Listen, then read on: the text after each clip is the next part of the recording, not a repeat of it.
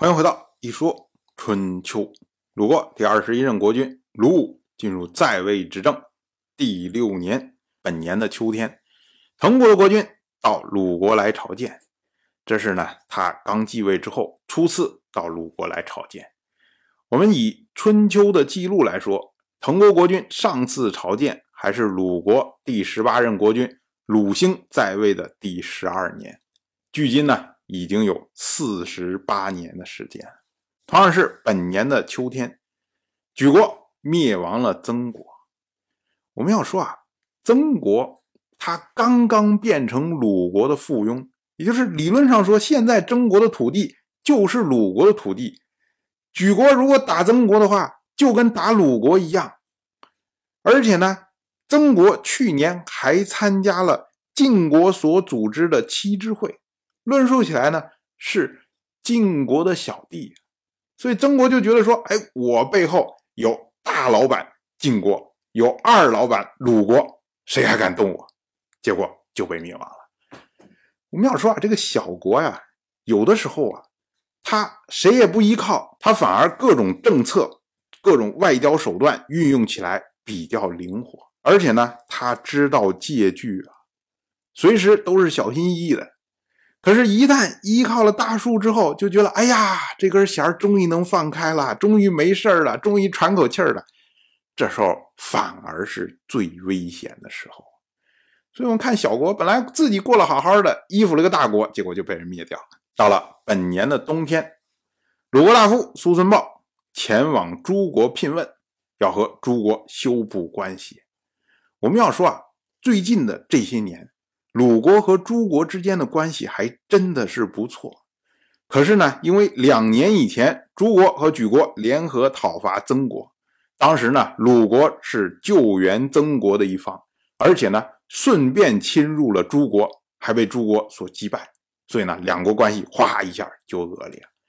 那如今呢，曾国已经灭亡，那对于鲁国来说，鲁国就认为说啊，那我们鲁朱之间的障碍不存在了。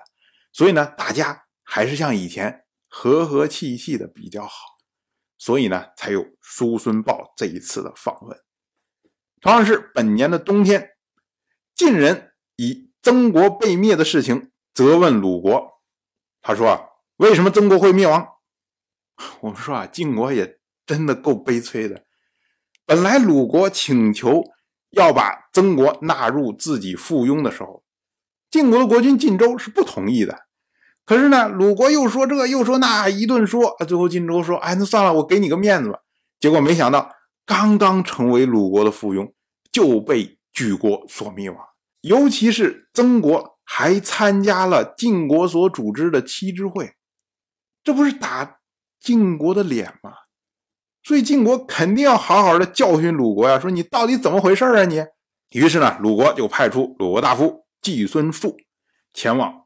晋国去觐见，听候晋国的处置。这位季孙宿啊，他就是已故鲁国执政大夫季孙行父的儿子。这次呢，是刚刚登上春秋的舞台。同样是本年的冬天，十二月，齐国的国君齐桓灭亡了莱国。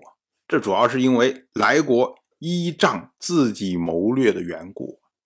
我们要说啊，四年以前，齐桓。就曾经讨伐莱国，那当时呢，莱国采取了策略，就是贿赂齐桓的宠臣数杀卫，结果钱一送出去，马上齐军就退了，所以呢，莱国就放松了警惕呀，他就觉得你齐国没什么了不起啊，你来了，我大不了我再打发几百头羊、几百头牛，哎，我送出去，你就得撤军，所以我怕你干什么？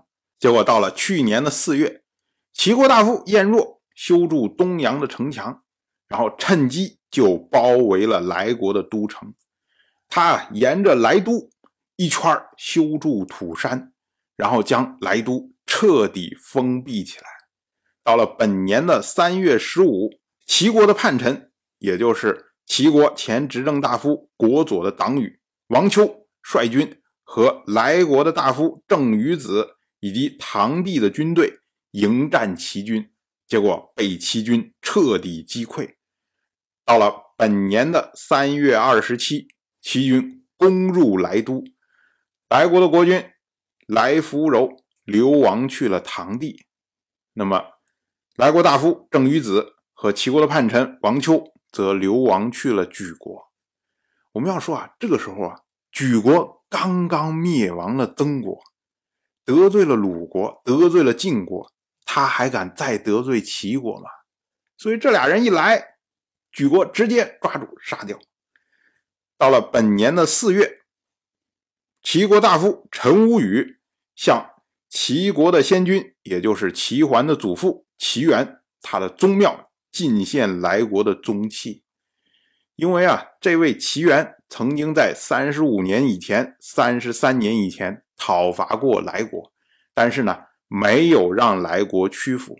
那如今呢，陈无宇他进献来国的宗器，就是说，先君，我们。已经把来国给消灭掉了。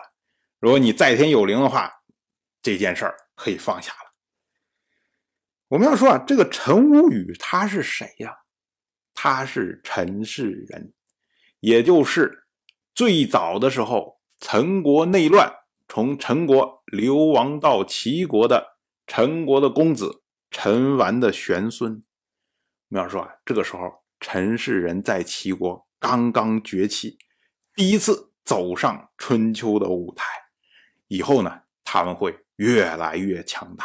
我们再说齐国大夫晏若，他呢攻克了莱都之后，紧接着又包围了唐地。到了本年的十二月初十，彻底灭亡了来国。当时呢，齐国将来国的民众迁到了泥地，然后由齐国大夫高后、崔杼负责。勘定来国的土地，由此呢，齐国哎又灭亡了一个国家。当然，我就这么一说，您就那么一听。感谢您的耐心陪伴。如果您对《一说春秋》这个节目感兴趣的话，请在微信中搜索公众号“一说春秋”，关注我。您不仅能得到《一说春秋》文字版的推送。还可以直接和我互动交流，我在那里等待您的真知灼见。